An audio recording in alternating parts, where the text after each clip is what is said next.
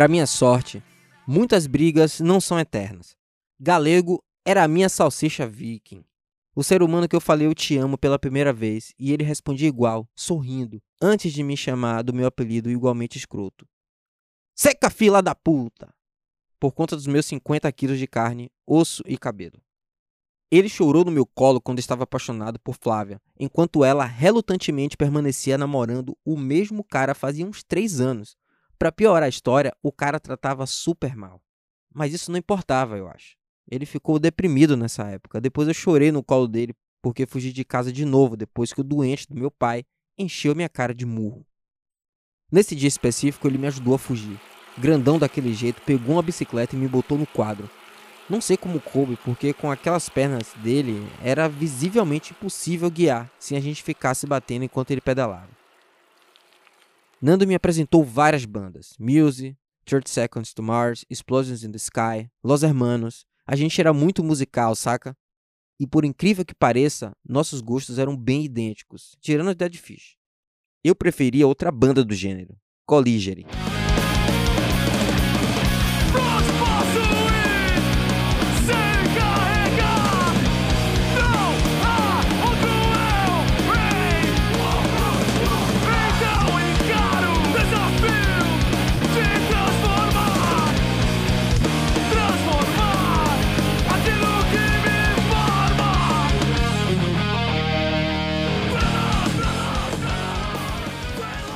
Colliger era a banda que despertava todos os meus instintos revolucionários quando eu escutava.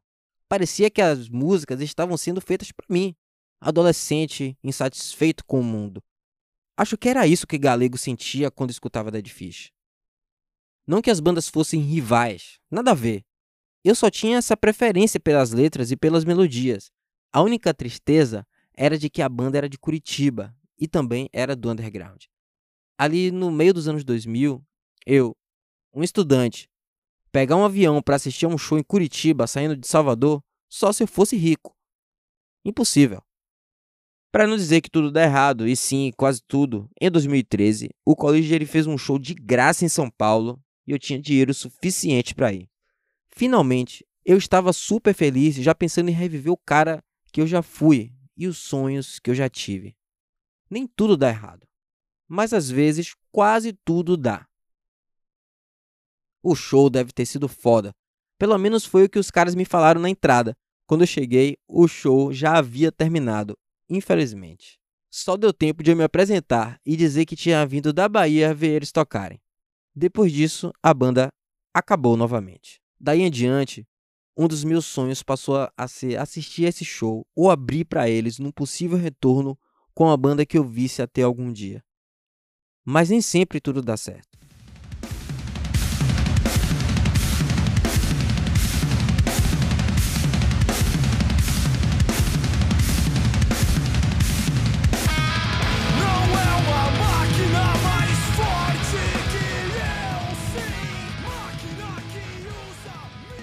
Tirando esse embate pessoal de Colliger versus Dead Fish, no hardcore nossa única convergência era o CPM 22. A discografia estava na palma da mão. Era lindo demais tocar as músicas com ele no violão. A gente escutava tudo junto, inclusive Automata, que eu apresentei para ele. A gente se apaixonou pelas letras e pelas músicas. Automata era basicamente uma banda com letras de alto teor político. Era um confronto e a gente amava isso. Dois anarquistas ouvindo música de revolta é o que há de melhor neste planeta. Toda vez que eu escuto essa música, eu fico com um pouco mais de raiva do mundo. Às vezes é bom. Vou te dar a oportunidade de fazer igual. Diretriz número zero Trai tudo menos a cidade E o que é que eu ganho em troca?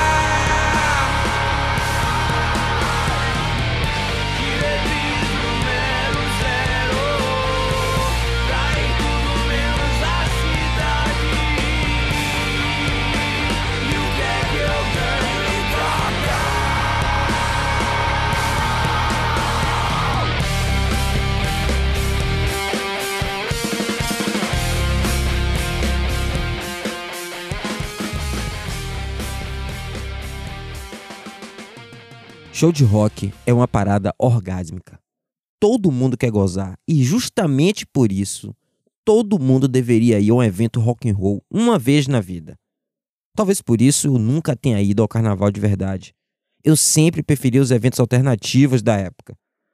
Por isso mesmo eu acabei conhecendo tanta gente e tanta banda, como foi com Cantos dos Malditos na Terra do Nunca, o CMTN. Eu conheci a banda primeiro no palco do rock.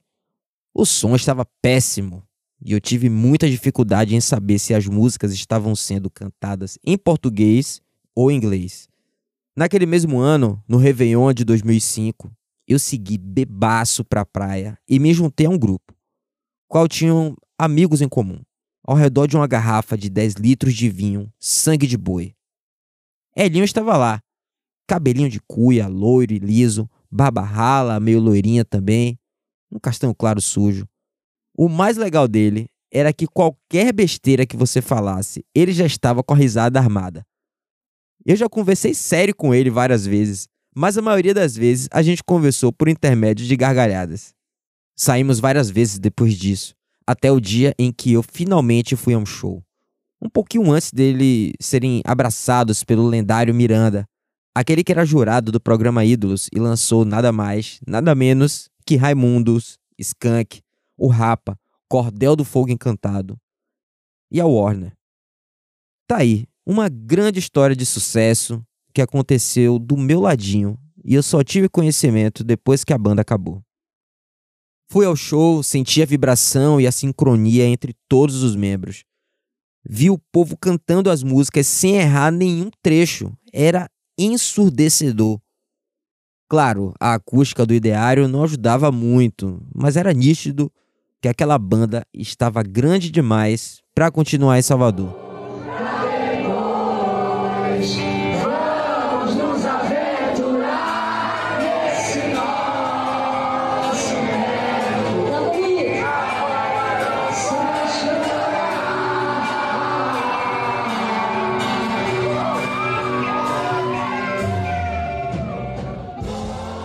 Na época eles gravaram dois EPs com um cara chamado Tadeu Mascarenhas. Esse EP que estou te mostrando agora e que merece atenção.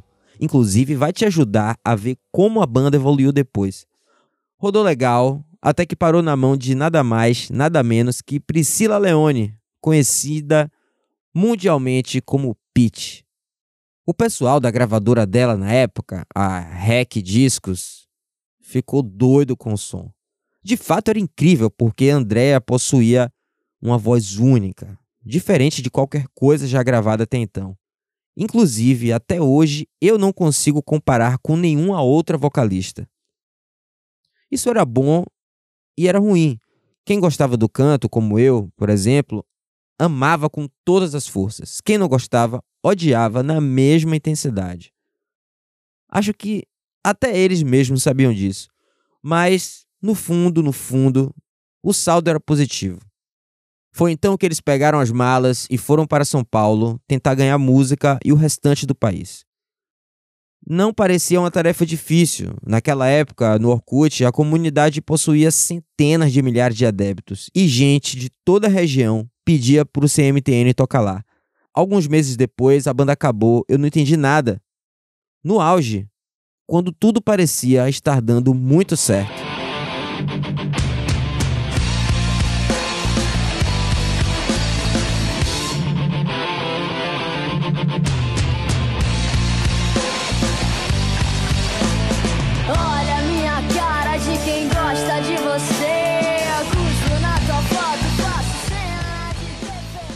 Elinho começou bem cedo na música.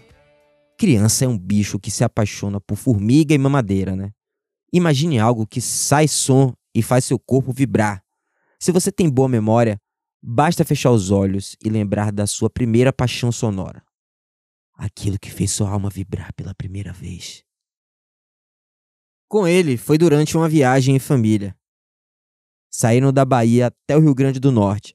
Cada parada, uma nova experiência uma nova oportunidade de conhecer a cultura local. Nada disso funciona sem música, se você parar para pensar. Toda experiência tem uma trilha sonora, nem que seja o som das ondas batendo nas pedras. Fudeu, o guri sumiu! A família olha em volta e procura o moleque Elinho, que se desgarrou da mãe. Perdemos o menino! Gritaram, já ensaiando desespero, um choro. Porra nenhuma, ele estava era vidrado, olhando um cara tocando baixo ao ar livre, um baixo preto, brilhante. Só o baixo e mais nada. Muito groove, parecendo uma densa dança estacionada no ar. Se não consegue imaginar, quando tiver a oportunidade de ir a um estúdio, peça para todo mundo fazer silêncio e diga ao baixista para colocar o volume no máximo. Você vai tremer seu corpo todo.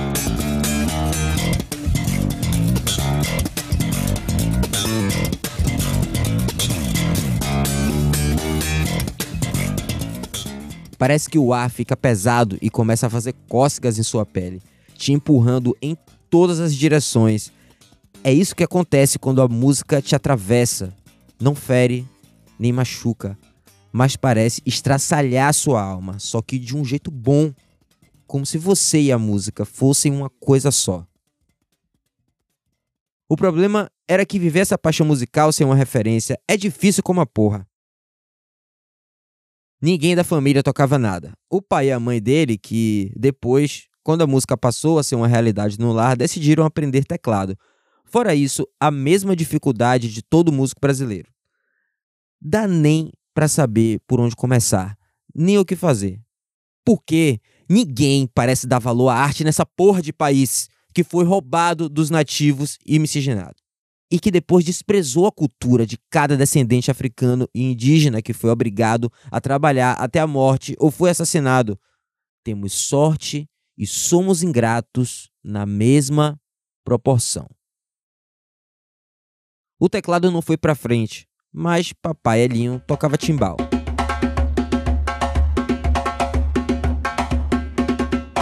Timbal é aquele instrumento de percussão longo que geralmente você toca em pé. Não é do seu tempo, mas há uma banda baiana icônica chamada Timbalada, é daí que veio o nome, idealizado por Carlinhos Brown, que ficou mundialmente conhecido pelo mundo inteiro depois de uma chuva deselegantíssima de água mineral no Rock in Rio de 2001.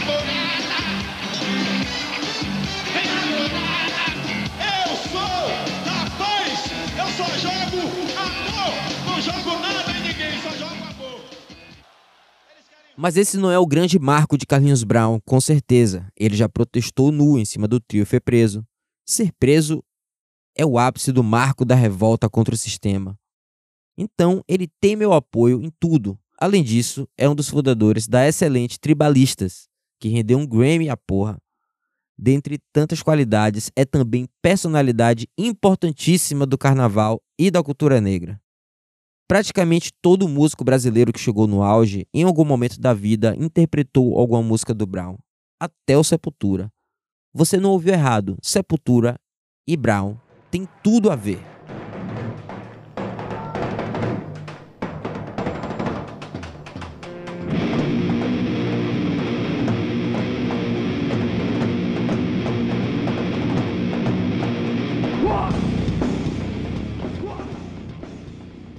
Cara já concorreu ao Oscar na categoria Melhor Canção Original. Então, toda vez que alguém falar de Brown, aconselho você a sempre escutar como quem escuta a história de uma divindade, pois não há outro termo para denominá-lo que não esse. Infelizmente, Hélio Pai não era Brown. E tocar timbal fora do ritmo deixa qualquer um perdido na música. Ainda assim, entretanto, na igreja que ele frequentava, incrivelmente o deixavam tocar. A música se mantinha próxima e provavelmente ver o filho inserido neste universo e nessa paixão ingrata deve ter sido uma onda massa. Inclusive, pô, não deixe seus filhos para trás, perdidos, sem alento. A criança nasce toda desgraçada, sem dente e sem saber que a única vida que temos é essa e que cada minuto que passa é um a menos para realizarmos os nossos sonhos. Não vacile dificultando a travessia. Ajude suas crias. Faça a família valer a pena, porque a vida é difícil demais sem uma base. Elinho demorou a ter seu primeiro instrumento. Depois daquela viagem pelo Nordeste, ele pediu para Painho uma guitarra. O bicho sonhava com aquele baixista tocando e ele queria ir para música também. Pediu a guitarra no Natal. Eu já conheço essa história e sei que isso nunca dá certo. Para ele deu um pouco melhor, ganhou uma guitarra de brinquedo, pelo menos. Óbvio que não é a mesma coisa. Todavia, qualquer ser humano que venha a ser agraciado com a delinquente perversão de ser um masoquista musical se divertirá, de um jeito ou de outro, mesmo que o instrumento seja de brinquedo. Masoquismo, pois todo músico passará o resto dos seus dias apanhando da vida e rindo. Com algum prazo de validade, é claro, pois no Natal seguinte, Elinho pediu uma guitarra de verdade. Tinha lá seus seis anos e viu chegar o Papai Noel com seu sacão vermelho. Retira dali, depois de vários ho-ho-hos, uma guitarra. Contudo, essa não era qualquer guitarra. Diferentemente da sua guitarra amarela e de brinquedo, essa era preta. E de brinquedo também. Nem toda criança é lerda e este ficou conhecido como seu pior Natal.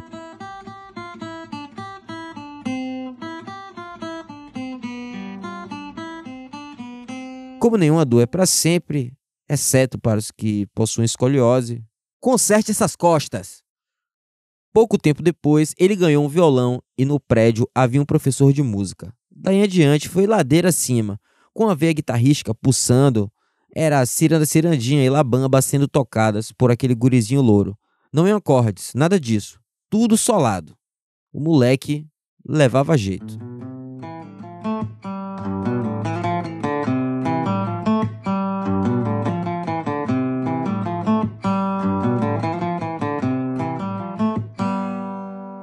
Informação importante: violão para quem quer guitarra, é sem condições. É tipo dar limão para quem quer tangerina. Beleza, que é fruta cítrica, tem vitamina C, o suco é gostoso e tudo, mas não é a mesma coisa. A gente quer meter o dedo na barriga, abrir, chegar nos gomos, tirar a semente e botar para dentro com toda a minúcia e a doçura que a experiência pode oferecer.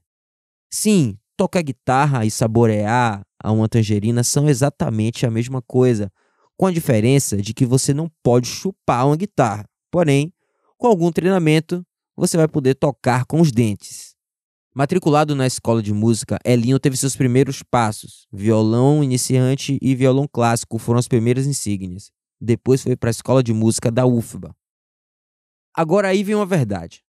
Tocar é melhor que ficar estudando música, viu? Ficar para cima e para baixo, subindo e descendo escala, ficar com metrônomo na orelha, aumentando um centavo de velocidade para ter uma musculatura suficientemente boa para tocar aqueles solos velozes. Chato pra um caralho. Deve ser por isso que eu nunca aprendi a tocar Nothing to Say do Angra toda. Nem Elinho, que também preferia tocar a enfiar a cara na teoria musical, que é basicamente matemática, com a diferença de que matemática é melhor. Agora você sabe por que tocar é melhor que estudar música, né? Porque tocar é sinônimo de se divertir. Se um dia você estiver com algum instrumento em mãos, tocando alguma música e não estiver se sentindo bem com aquilo, trate de parar e fazer outra coisa. Pare de desperdiçar a porra do seu tempo. Melhor que isso, só pegando uma guitarra pelo braço e transformar ela numa marreta, que irá criar um meio de transporte rápido entre aqui e o outro lado do planeta, como muitos rockstars fazem até hoje. O que tem dinheiro, claro, não faça bobagem à toa e não me responsabilize por suas maluquices extravagantes. Tipo quando Elinho ganhou sua primeira guitarra. Uma tia ia viajar para os Estados Unidos e essa era a grande oportunidade. Com tudo combinado previamente e tendo em vista a data de volta impressa na passagem, ele ia ganhar seu presente de aniversário, o melhor de todos. Viver é melhor que sonhar, mas quem sonha vive o sentimento até a hora de acordar. É como quando a gente se apaixona. E da mesma forma que acontece quando nos apaixonamos, é uma merda quando as coisas não acontecem exatamente como a gente desejou. Titi Elinha gostou tanto dos Estados Unidos que resolveu ficar lá duas semanas a mais. E o presente de aniversário? Esse ia ter que ficar para depois. Mas criança não entende isso, né? Então, lá vai Elinho, pai e sua cria até a Avenida 7 procurar guitarra. A Avenida 7 é uma região bem conhecida pelo comércio pulsante, os camelôs, as pechinchas e a diversidade de produtos com ou sem procedência, como é a 25 de março em São Paulo.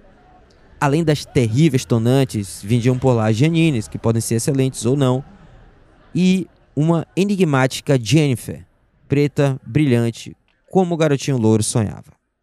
Emocionado e feliz, cantou os parabéns mais alegres da sua infância. Pouquíssimos dias depois chega a tia, com ela na bagagem, uma guitarra e banhas. Uma puta guitarra e banhas. Pense nessa guitarra. Ainda mais se considerarmos que ela era importada como uma casa.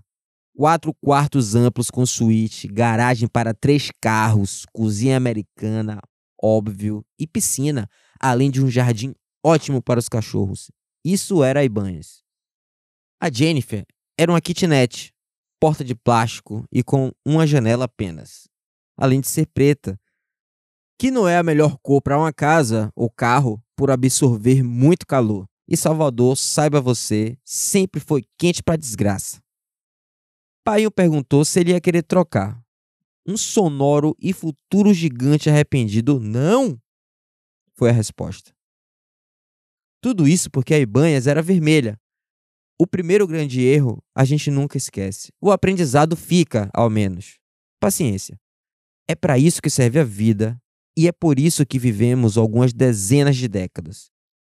Devorou a Jennifer até seus 12 anos. Depois disso, os instrumentos ficaram guardados juntos com os outros brinquedos que perderam sentido com o tempo. Avenida 7, Estrela do Norte, bandeira em sem medo da morte. Eletricidade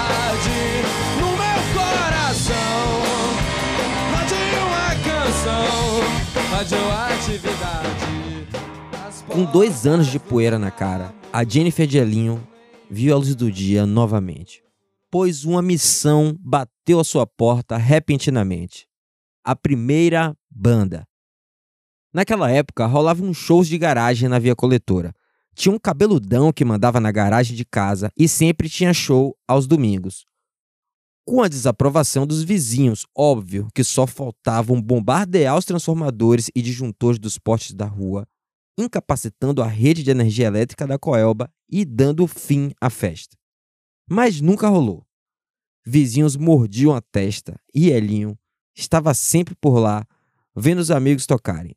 Eu provavelmente me bati com ele várias vezes, mas a gente não se conhecia naquela época também eu não tinha como adivinhar o futuro e conhecer ele antes. Mas, se tivesse acontecido, era capaz da gente ter tido uma banda. Olha, o grande de fuder de quando você é apaixonado pela música é que não importa se você está tocando ou não. Fazer parte do movimento é gostoso demais. Léo, que eu me lembre sempre como um cara de cabelo liso que vivia com um boné vermelho na cabeça, morava na via coletora, no Petromar, e conheceu Elinho. Dois masoquistas sonhadores. Formaram a primeira banda de rock juntos, ia se chamar Sputnik, mas aí diminuíram e virou Sput. Como muitas bandas iniciantes, começaram com cover, que era dos Mamonas Assassinas e da Barra Tóxica. Cabe aqui um parêntese sobre os Mamonas era uma banda de rock, com a via puxada para o metal.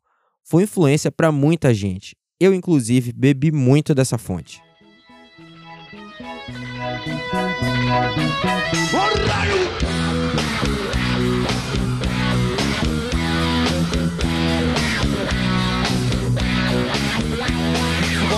Acho que, se muito, essa piração e fama explosiva duraram uns seis meses os shows lotavam e a agenda não cabia mais data. Na década de 90, foram a quinta banda que mais vendeu discos com a incrível marca de 2 milhões e meio de cópias, numa época em que a pobreza batia recorde. Eles eram divindades, falo sem medo de errar. Os Mamonas acabaram depois de um acidente aéreo. Estavam voltando de um show em Brasília e o avião caiu na Serra da Cantareira, em São Paulo, matando todos os integrantes e tripulantes. O avião que trazia os mamonas assassinas caiu numa área de difícil acesso a 1.200 metros de altitude na Serra da Cantareira, zona norte da capital. Os destroços do Learjet, prefixo PT, LSD, ficaram espalhados. As equipes de resgate acharam pedaços da aeronave, roupas e papéis. Estavam... Avião é uma desgraça.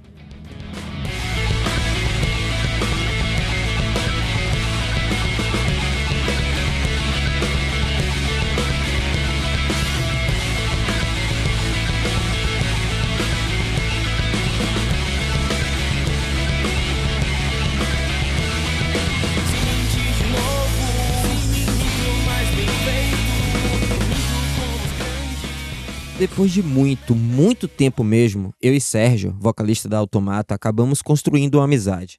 Inesperada, devo admitir. Mas é muito legal quando você se aproxima de alguém que você é fã.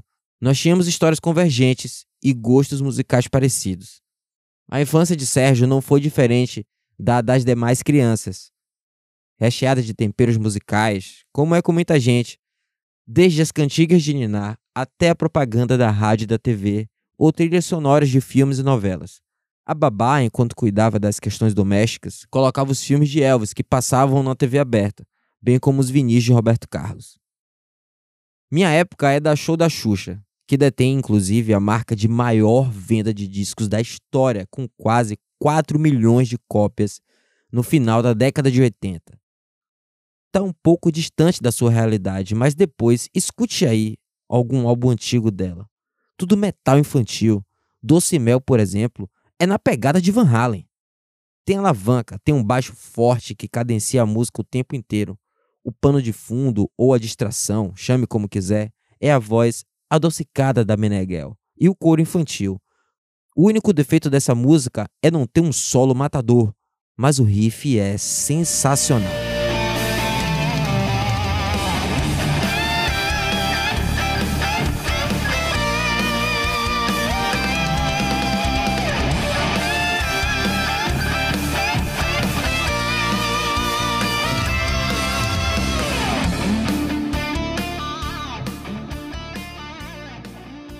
Lua de Cristal, por outro lado, tem um solo muito gostosinho.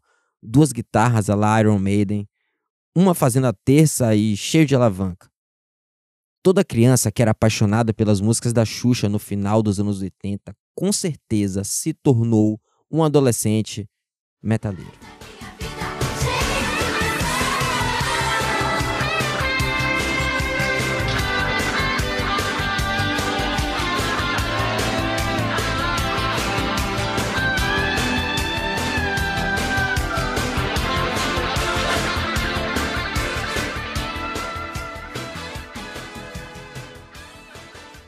Na época de Sérgio, o sucesso era Pluct Plact Zoom, do Raul Seixas, disco infantil de Vinícius de Moraes e Toquinho. Porém, a música não é só o som, né? Tem o lúdico. Todo um floreio rodeado de artes, temas, tramas e texturas. Daí ele ter se interessado tanto pelas capas dos vinis. E aí, não necessariamente estamos falando de metal ou rock, como em Realce, do Gilberto Gil, com aquele sorriso de canto de boca que olha para você e te faz rir também.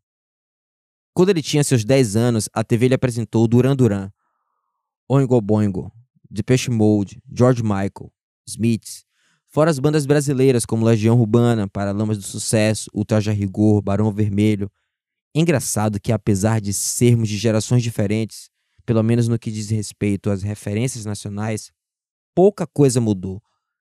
É impossível, por exemplo, começar a tocar violão sem nunca ter aprendido uma música do Legião ou Barão. Renato e Cazuza levaram o país nas costas. Você já viu alguém gravando uma fita, ligar o som, sintonizar numa rádio Kiss ou Transamérica FM, esperar começar a música que você gosta e depois dar o play na sua criação? Nunca! Eu tenho certeza de que esse pequeno prazer foi perdido pelas gerações seguintes à criação dos CDs. Minha primeira aventura nesse mundo musical foi num sábado, lá por ano de 1994. Creio que eu tinha uns seis anos. Na Jovem Pan tocava Let's Twist Again, do Chub Checker. Depois disso, eu passei a guardar moedas e comprar fitas virgens. Com o tempo, eu comecei a fazer experimentos que envolvia copiar trechos de outras fitas, geralmente as do meu pai, e fazer coletâneas ou psicodelias. Um dia eu apertei o REC na fita do meu pai e apaguei um trecho. Olha a merda.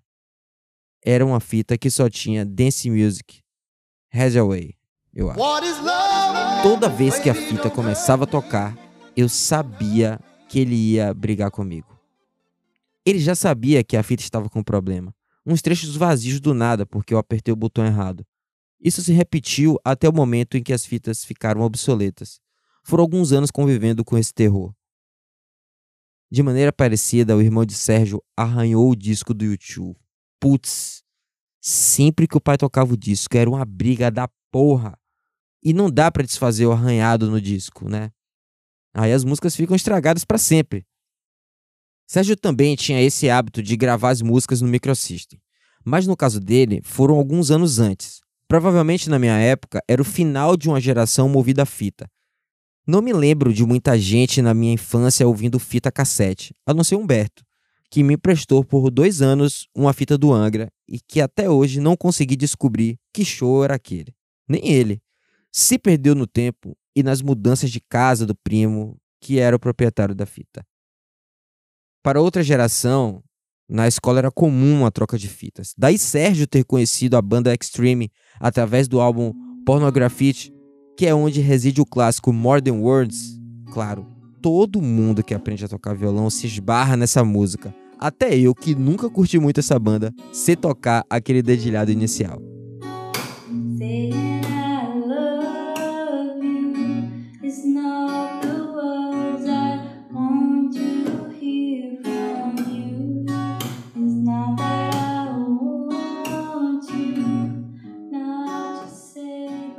A minha maior semelhança com Sérgio nessa fase da vida era a completa algeriza por engenheiros do Havaí. Eu nunca consegui engolir aquelas letras horríveis, como em Don Quixote, por exemplo. Mas gosto é gosto, e se eles fazem sucesso, deve ter algum motivo. Isso tudo era antes da MTV. Eu tô te contando isso porque, muito em breve, ninguém mais vai entender como eram as coisas antes do acessível e fácil mundo que nós temos com internet, Spotify, YouTube e afins. Antes era osso. Com os 12 anos, ele ouviu Iron Maiden pela primeira vez. Não bateu. Depois, o primeiro álbum do Nirvana, Bleach. Não lhe impressionou. Aí ouviu o Arise do Sepultura. Olha que heresia. Sérgio achou um lixo.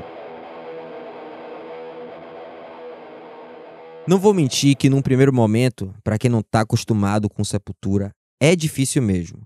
É agressivo, muito berro, muito peso, não é para qualquer um. Você precisa passar por toda uma escola do metal para absorver os gritos com mais tranquilidade, até o ponto em que você se apaixona por aquele caos. Agora você já ouviu Rush?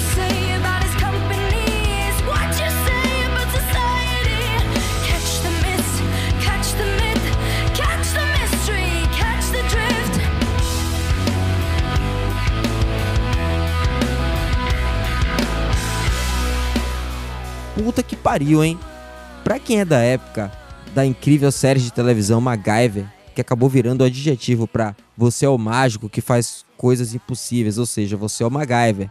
A abertura era nada mais, nada menos que Tom Sawyer, musicão.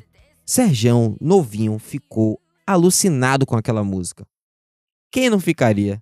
Se tiver com tempo, escute agora é uma das bandas mais incríveis dos anos 60 em diante e que influenciou uma infinidade de artistas. Rush é foda. Aí vem a fase mais madura do processo de interação com a música. Você passa a escolher o que vai consumir. Sérgio teve esse momento com seus 13, 14 anos, depois de um passeio da escola. Salvador era massa, todo ano tinha uma viagem para fora, ou do estado ou da cidade. Eu mesmo já tive viagem para Porto Seguro, Cachoeira, etc e ele foi a Recife. E no shopping comprou uma fita do álbum Presto, do Rush, música madura, aquela criança decidiu botar pra dentro da mente. Depois vieram os geniais, Use Your Illusion, do Guns N' Roses, que acabou acontecendo comigo também, além de um álbum do Fate No More. Banda boa como a porra, mas eu mesmo só vim conhecer muitos anos depois e ao vivo. Não existe uma linearidade nessa construção de caráter musical. Inventei essa porra agora, inclusive. Na real, não existe um termo que defina a genealogia do seu gosto musical. É tudo reflexo do que faz você sentir algo inexplicável quando o som entra em você, com o devido a ele. Não tem um certo ou errado, sabe? É natural que algumas coisas sejam caóticas ou fora do padrão em algum momento. Porque, basicamente, quem é doido por música quer consumir tudo. Sérgio mesclou em sua adolescência todas as bandas que ele pirou de cara. Revisitou Nirvana, agora com Nevermind, o Iron Maiden, que ficou mais palatável e ele passou a curtir muito, além do dance music. Por que não? Coisas mais melódicas, e eu entendo isso, parecem mais fáceis de digerir. Faz até sentido Sérgio dizer que o mais pesado que ele escutava ter sido Black Album do Metallica. Eu, particularmente, não coloco Metallica no pedestal. Sempre preferi Pantera. Até o momento em que eu soube que o Phil Anselmo fazia saudações supremacistas, criando um entrave ideológico intransponível. Meu eu revolucionário sempre irá querer que os racistas queimem. Portanto, não escute Pantera. Eu ainda digo mais. Sempre que puder, diga que Pantera é uma merda e que seus integrantes têm mais que se fuder. A conta chega para todo mundo. O fardo do espírito revolucionário se apossará de todo aquele que conseguir se revoltar com o mundo um dia. Comigo e Galego não foi diferente, claro. Para Sérgio, muito menos. Como quando ele recebeu a missão de traduzir o discursos de Isaac de la Roche do Rage Against the Machine, a banda mais revolucionária do planeta.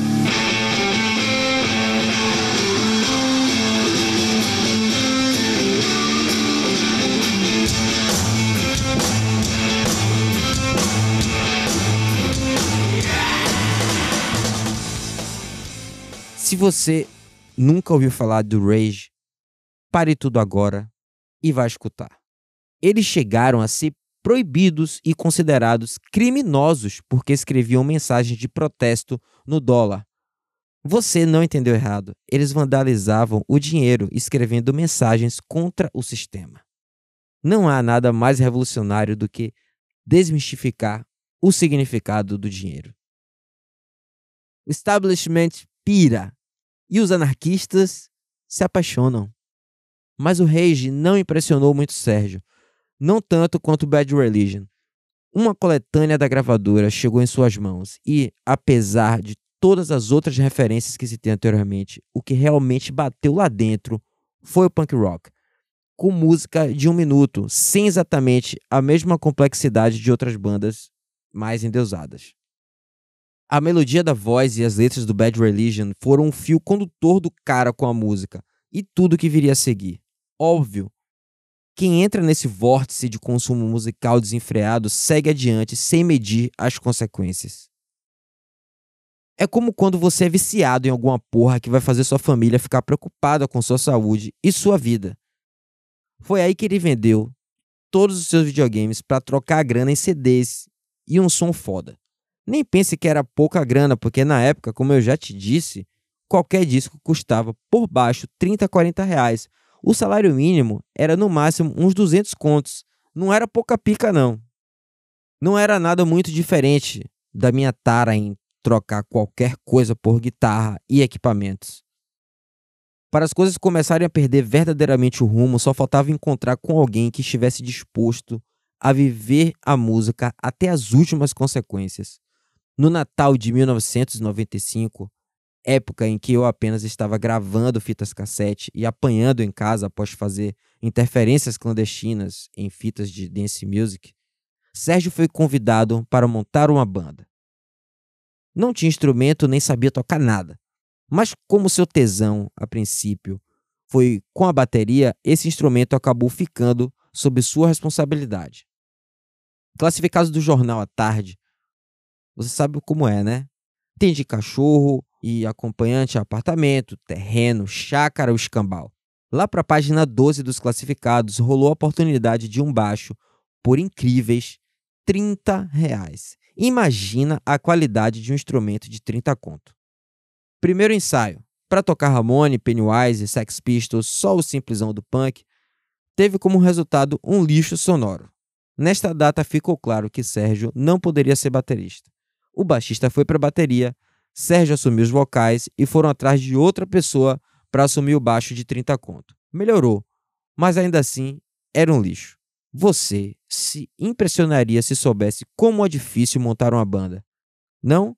Observe como o primeiro plano musical falhou. Contrapondo a famigerada banda Cheiro de Amor, frente à versão do fundo da alma pelo Axé Music, nomeou a banda pela impressionante alcunha de Fedor de Ódio. Puta nome! Mas que durou pouco. Muito pouco. Na nova formação, já com trejeitos revolucionários, passou a se chamar os ACMs. Só quem morou na Bahia e entendeu o carlismo faz ideia do que isso significa. Teve até uma galera em Salvador que dialogou no futuro com outra banda dele que fizeram. Eram filosoficamente congêneres, no nome ao menos. Chamava-se Magalhães Mortos, punk rock. Claro, como boa parte das bandas que confrontam o sistema mais agressivamente. Uma das mais icônicas bandas de punk rock baiano é a conquistense Cama de Jornal. 100% das letras são revolucionárias e absolutamente incríveis. Um dos hits é um encadeamento de frases mais engraçadas que eu já vi. O povo é besta, o povo é idiota. O povo tem é que se fuder.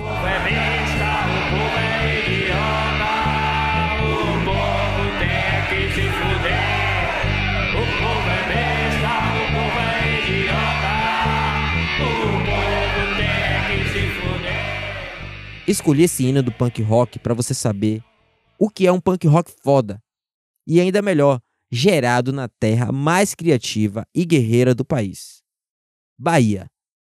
Não demoraria até Sérgio ser disputado para se tornar o vocalista de alguma banda em andamento. Aconteceu lá no final de 1996, quando ele assumiu a Peacemaker, banda de crossover, subgênero do hardcore que, para ficar mais fácil, caso você não saiba, é aquele tipo de banda de rock cheio de viradas, de bateria e tudo mais. Dead Fish, por exemplo, é uma banda de hardcore. Mas ela logo se transformou numa banda de thrash metal, como por exemplo Sepultura, Slayer e Pantera, que tem mais é que se fuder, não esqueça.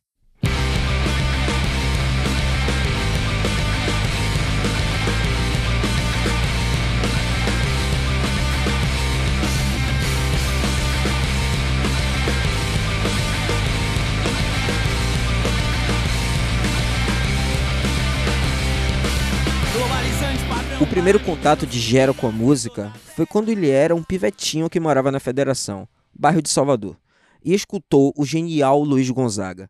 Sua mãe escutava muito Hendrix, Beatles e Pink Floyd, e seu pai, apesar de não estar muito presente na infância, lhe trouxe alguma influência com The Doors e Rolling Stones. A veia sempre foi essa, de rock britânico americano. Como em muitas famílias, nenhum músico, apesar da paixão musical. Um dia foram ele, o tio e a tia, abre parêntese, que estava grávida do seu primo, que futuramente viria a frequentar seus shows quando a Automata passou a existir. Fecha parêntese. Para a Concha Acústica, assistir ao Sepultura. Seu primeiro show foi essa pedrada aí, em meados dos anos 90, na turnê do Arise, Sepultura e Headhunter si. Aí fudeu, daí pra frente ele ficou submerso no rock, aprendeu a tocar bateria, como todo iniciante, numa bateria fuleira. Primeira banda foi com amigos de escola, mas ninguém seguiu o rumo da música. Esse grupo Peacemaker estava procurando baixista, baterista, etc., para concluir a nova formação. Naquela época, não era incomum a, entre aspas, lista de músicos. Estamos falando dos primórdios da internet. E, mais ainda, do final do mundo analógico como o conhecíamos. O nome Geracravo surgiu na lista de bateristas. Jerônimo foi amigo de Sérgio na época da escola. Amigos fazendo uma banda. Já conhecemos essa história. Eles estudaram no segundo grau, como eu e Galego. Mas aí ele perdeu de ano e tudo degringolou, como eu e Cebola. Foi aí que Sérgio ligou, sem saber exatamente para quem, apenas um número e um apelido comum na época: Gera. Mas a mãe dele abriu o jogo quando atendeu o telefone. Em dezembro de 1996, com a Peacemaker, Sérgio e Gera fazem seu primeiro show, sendo finalizado com dois fatos relevantes. Primeiro, com Sérgio largando o microfone no palco e indo embora, sem ver as outras bandas, o que era visto como uma tremenda falta de educação.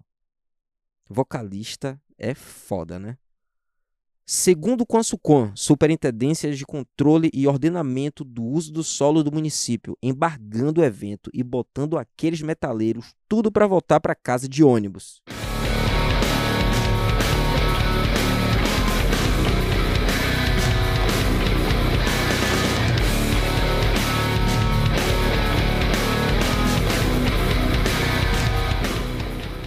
Foram poucos os shows. O show de Brotas da Sucom e o do palco do rock, que foi bem legal, mas ainda bagunçado por conta da formação da banda, que estava meio indefinida. Outro baterista tocou uma música do Ramones, outro vocalista ainda aparecia para cantar. Nessa mesma época, a Pimps e a X coexistiram. Já já você vai entender a relevância dessas bandas.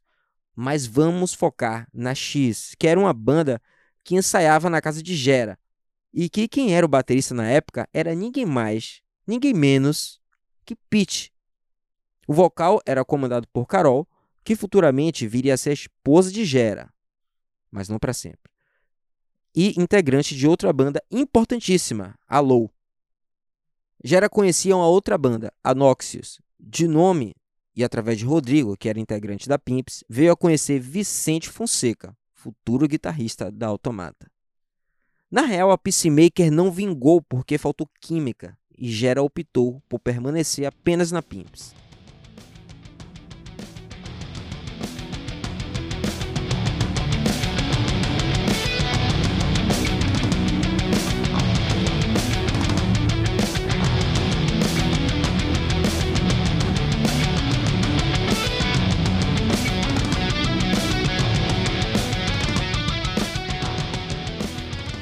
Duas bandas lotavam as casas em meados de 2000: Cobalto e Automata. Automata eu só havia ido a dois shows e a Cobalto, quando eu conheci, já foi no final da banda. Nem deu tempo. Eu não surfei nessa onda porque nessa época eu estava mais preocupado em sobreviver às tentativas de assassinato de meu pai. Música rolava mais no meu quarto, com fones de ouvido, quando eu não estava morando na rua. A grande maioria dos shows da história da Automata foram transcendentais, para não dizer que todos foram excepcionais. Inclusive quando foram tocar em São Paulo, uma vez em Camaçari, tudo que tinha para dar errado deu. Sérgio deu um murro na cara do apresentador, que era baterista de outra banda que iria se apresentar, Declínio. A confusão começou bem antes, quando foi apresentar Lou, que era uma banda de meninas, com a chamada E Agora as Gostosas da Lou. Na hora da automata tocar, o sangue já estava quente e Sérgio não enxergava mais nada, inclusive não enxergou o monitor que estava em sua frente. E depois da segunda música, um tropeção. Caiu e quebrou o joelho. O show terminou com uma ambulância vindo resgatar ele do acidente. Não que ele fosse em brigões, só não comia um reggae, que significa não levar desaforo para casa. E, eventualmente, alguma merda havia de acontecer como no dia que eles quebraram o pau com os seguranças do Rock in Rio. Não o festival, mas o Rock in Rio Café, que era uma casa de show que ficava no Aeroclube, no bairro da Boca do Rio. O show era Superfly, X e Automata. Botaram eles para tocar por último e a produtora informou, na hora que eles subiram no palco, que eles não tocariam mais para as 20 pessoas que ainda permaneceram lá. Então os seguranças subiram no palco, um deles armado, e eles quebraram tudo lá. Ninguém morreu, mas essa foi a última vez que a Automata pisou no Rock in Rio Café, infelizmente. pois eu ia para muitos shows lá.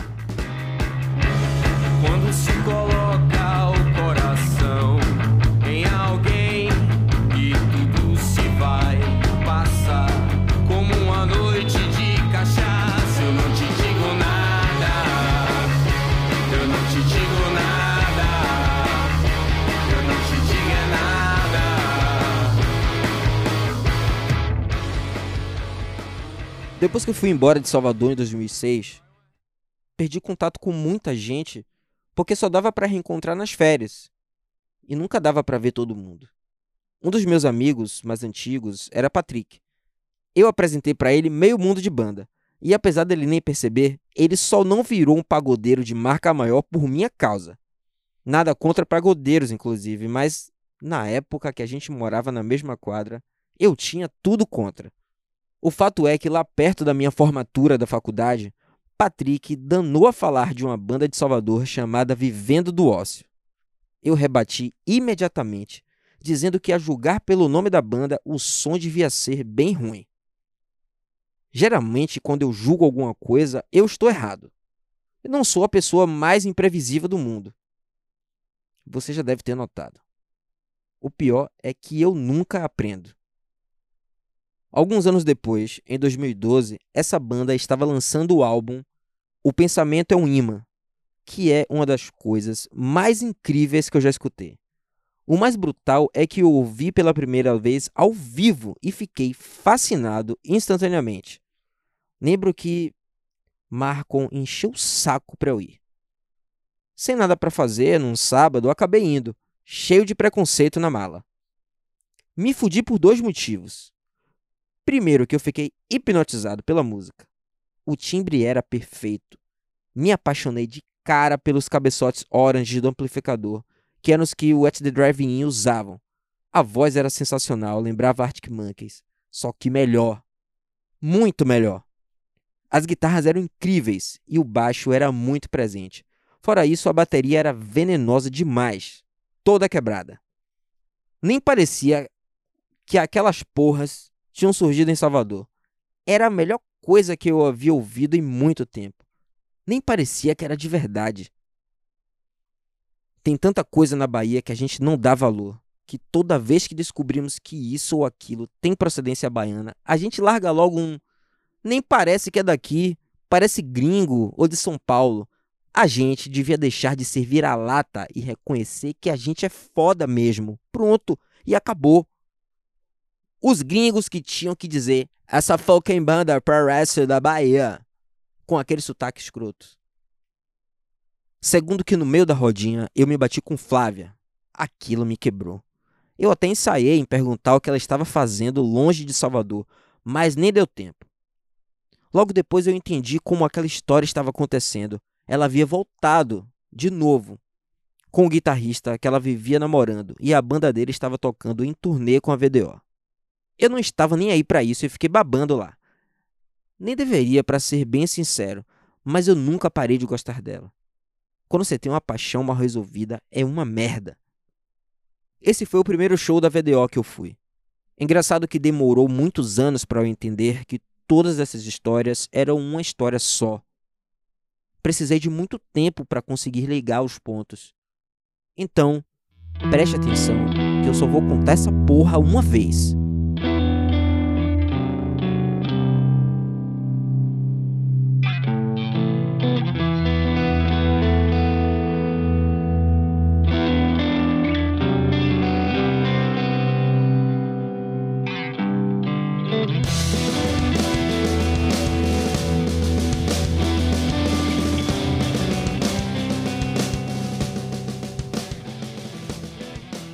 Olá, eu sou Jaja Cardoso e você escutou o capítulo 3 do audiolivro Queda Livre, escrito por Anderson Gomes.